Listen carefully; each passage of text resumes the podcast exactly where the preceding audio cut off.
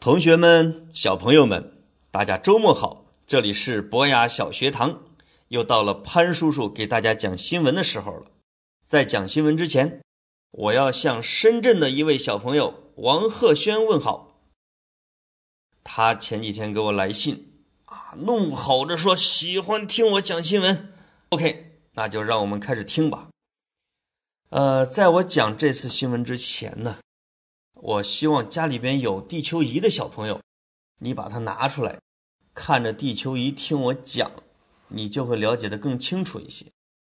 我们这次要讲的是发生在美国的一件事，啊，在美国的中部一个小镇叫福格森镇，发生了一起枪杀案，有两个黑人青年抢劫了一家商店，就开始往外跑。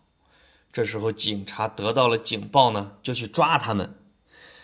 这个警察是一位白人，在这种争吵打斗的过程中，警察开枪把黑人打死了，打死了其中的一个。这件事儿在全美国引起了轩然大波。具体的案情到底怨谁啊？怨警察还是怨小偷？因为案子很复杂，我自己也一直在看，跟小朋友可能讲呢。也讲不太清楚，但是这个案子反映了啊，就是美国的白人和黑人长久以来存在着矛盾冲突，而想把这个问题讲清楚，啊，我们需要从非洲讲起。说到非洲啊，小朋友可能就会想到非洲的大象、狮子、老虎和撒哈拉大沙漠。实际上，非洲呢是我们整个地球的发源地，就是全世界所有的现代的人类呀，实际上都是从非洲出来的。一九七几年的时候，有一群考古学家去非洲考古，他们无意中挖出了一具啊人类的尸骨，距今大概有三百多万年，这就是发现的。人类的最早的尸骨，啊，考古学家特别激动，一边唱着披头士的歌啊，这歌名叫《钻石星空下的 Lucy》，他们就灵机一动，给这个骨架呢起名叫 Lucy。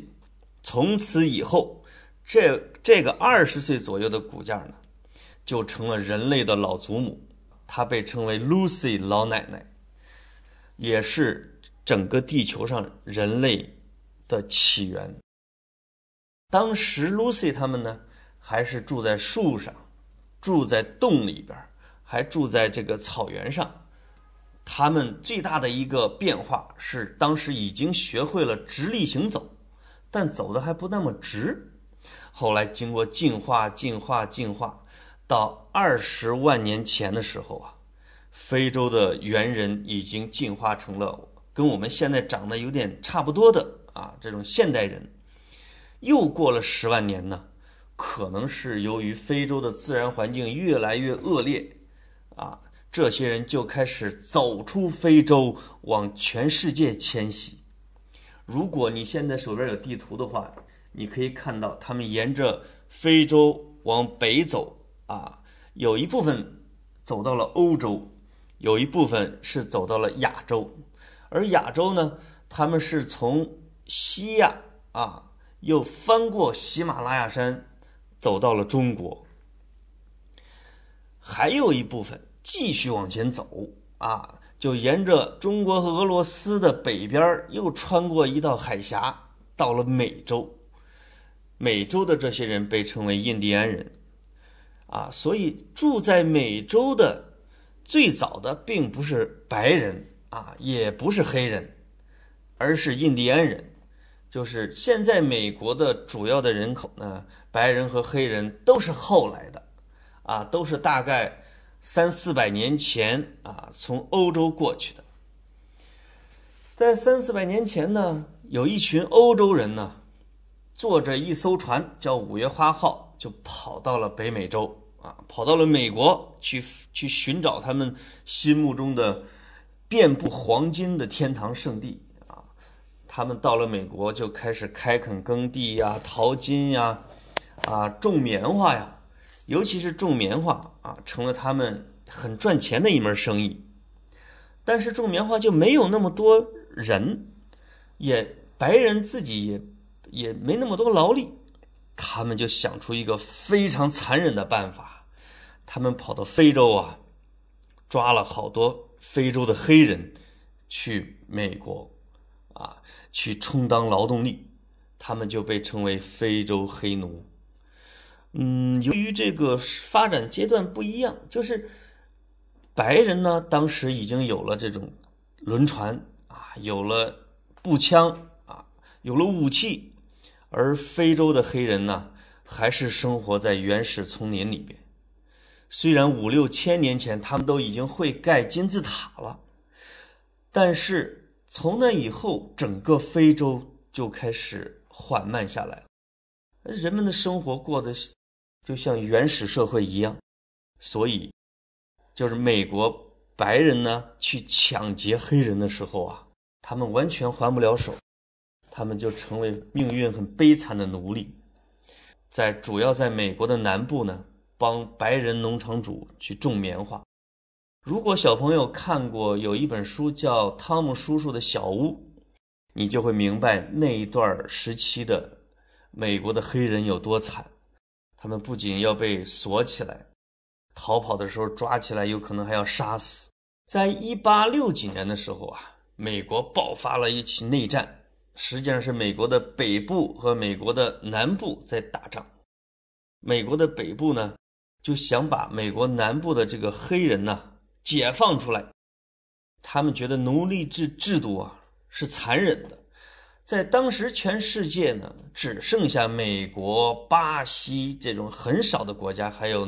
奴隶制度，啊，所以呢，他们就想把黑人给解放，把整个美国的奴隶制度给取消。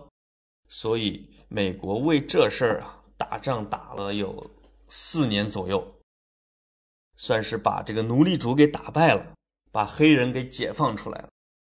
美国南部的黑人呢，就慢慢的往北迁移，啊，有一部分就沿途就生活下来了。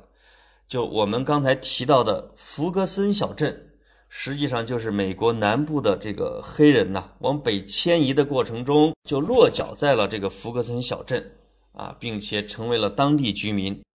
所以在那个小镇呢，黑人比白人是要多的，但是由于教育程度的落后，啊，黑人的命运一直不如白人过得那么好。有一个事情就让我们知道。比如一九五五年的时候，美国的白人和黑人呢还不能坐同一个公交车，你就会知道他们有多落后。就是美国的奴隶制度啊，清除了有多难。当时发生了一件事呢，就是一位黑人妇女啊，上了公交车有一个座这个白人上去之后呢，按照他们的这个种族隔离制度。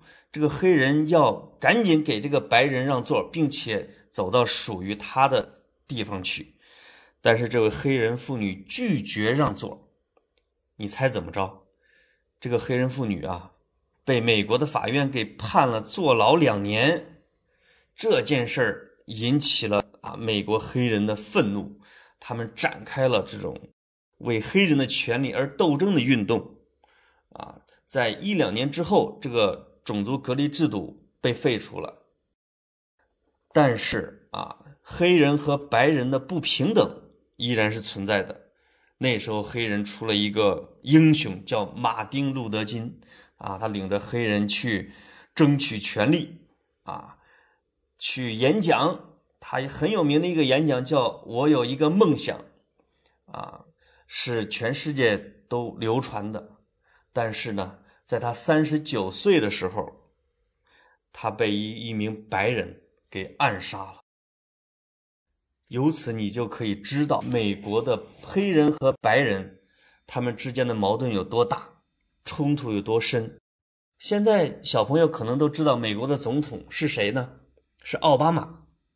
奥巴马就是一个黑人，啊，就是从原来的啊，把黑人当奴隶。啊，到黑人必须给白人让座，再到黑人成了美国总统，我们也能看出来黑人在美国的地位啊，也一直在上升的。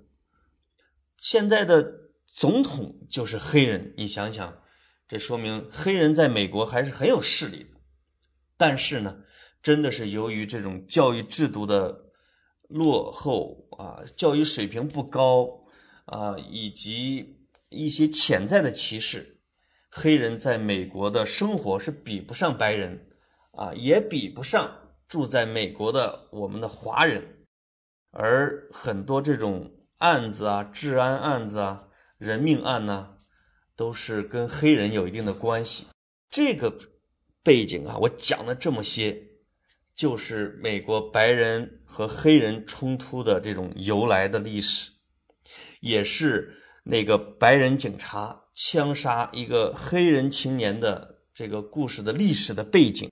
我们现在不好说这个事情谁对谁错，我们只好从这个事情开始呢，来讲一讲美国黑人的故事。啊，这个历史太长了，牵涉到几百万年呢，我也不知道我有没有讲清楚。小朋友听起来可能也费劲，有兴趣呢，你就翻着你的地球仪去看一看，黑人是怎么从非洲走到全世界的。这是一件很好玩的事，希望对小朋友了解啊这个历史和地理有一点启发。好了，小朋友就讲到这儿了，周末愉快。thank you